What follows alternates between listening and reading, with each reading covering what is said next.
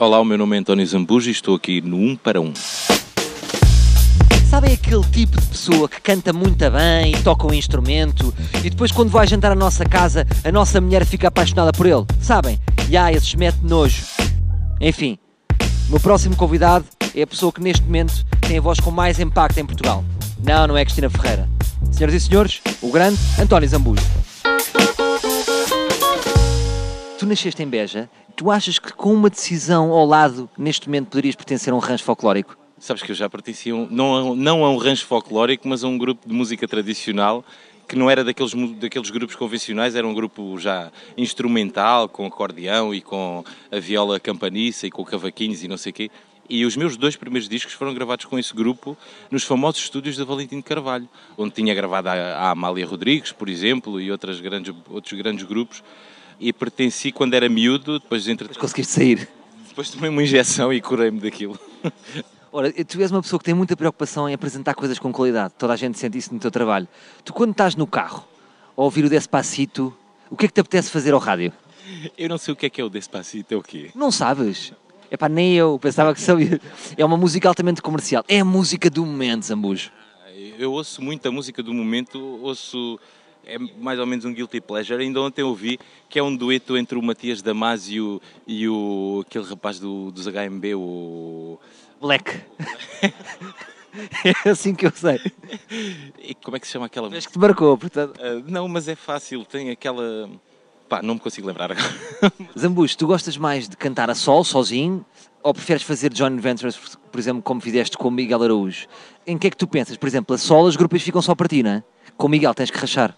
Sim, mas rasco com gosto porque o Miguel é um rapaz muito pacato e aquilo é, estar com ele ou estar a solo é a mesma coisa, sobra tudo. Sobra tudo para ti, não é? Ele está casado, pois é. Exato. Mas eu gosto, gosto muito dessas partilhas, claro, com músicos com quem eu me identifico e com quem eu gosto e com quem sinta que possa acrescentar alguma coisa àquilo que eu faço. Na tua boca, dizer rasco com gosto, acho que daria uma grande música. Rasco com gosto. Vou pensar nisso, vou pensar nessa letra. Ora, tu começaste com 8 anos a tocar clarinete. Foi, e agora comprei um clarinete para voltar a estudar. Uma pessoa quer sempre voltar, não é? Olha, logo hoje, que é o Dia Mundial da Criança, é voltar a ser criança, não é? Que são coisas que me trazem memórias que não são muito boas, porque o estudo clássico do clarinete é uma grande seca. Tu começas, não sei se tu já estudaste música, mas. Não, não, infelizmente.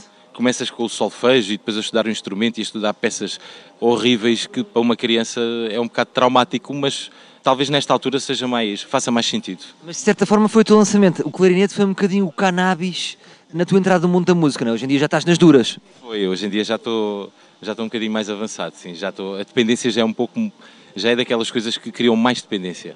Olha, eu sei que tu quando chegas a casa não te apetece muito ouvir música. É um bocado aquela coisa de quem tem uma churrasqueira, depois chega a casa e não quer fazer um frango assado. Talvez. Eu evito, de facto, evito. evito eu gosto de evito, né? Como fosse um sem-abrigo, evito. Olha, agora não. Mas é, toco, ouço, ouço pouca música, ouço quando saem discos novos e coisas assim, mas assim, chegar a casa e pegar um disco e meter para, para matar saudades é muito raro. É muito raro. Como é que é tocar Chico Buarque no Brasil? Não é mais ou menos o mesmo do que ir dar toques em casa do Ronaldo? Sente expressão ou não? Não, nunca sinto assim grande pressão, tocar em onde quer que seja. Na altura que eu toquei no Brasil o Chico Buarque, aliás, como está agora o Brasil, está a ferro e fogo, não é? Foi na altura antes do, antes do impeachment e algumas músicas que têm muito aquela, aquela vertente de contestação política e social. Houve muita intervenção do público, inclusive algumas tive que parar a música para deixar as pessoas exteriorizarem aquilo que tinham que exteriorizar e voltar a começar. Fora Temer. Sim, sobretudo. sobretudo. A tua tour ficou marcada por esta frase, fora Temer, não é? Antes fora Temer do que fora Zambus. Ora, Zambus, muito obrigado. Uh, foi um prazer estar aqui contigo. És uma grande estrela e é uma coisa que as pessoas não estão à espera. É que és muito porreiro, pá. Isso nem bate certo com seres uma estrela. Tens que pensar nisso. Devias ser mais convencido. Muito obrigado. Queria só dizer aqui duas coisas. que Queria mandar um abraço para os ouvintes da RFM e, e também queria-te dar os parabéns e agradecer-te pela tua vitória no Festival da Eurovisão e por tudo o que fazes pela música portuguesa. Só te vou pedir uma coisa. Eu já fui jantar à tua casa, ganda jantar, bons vinhos, impecável. Só te vou pedir, quando for jantar à minha casa, que eu tenho este convite para te devolver, por favor não leves a viola, que não me está nada a jeito, que a minha mulher fica apaixonada por ti, também? Está bem, está combinado? combinado. Está combinado. Grande Zambus! Agora é assim, toda aquela conversa que eu estava a ter de que ele vai lá jantar à casa é tanga, como é óbvio. Acham que eu vou convidar o António Zambus quando tem gaja? Não, esquece. Convido o António Zambus quando estiver solteiro.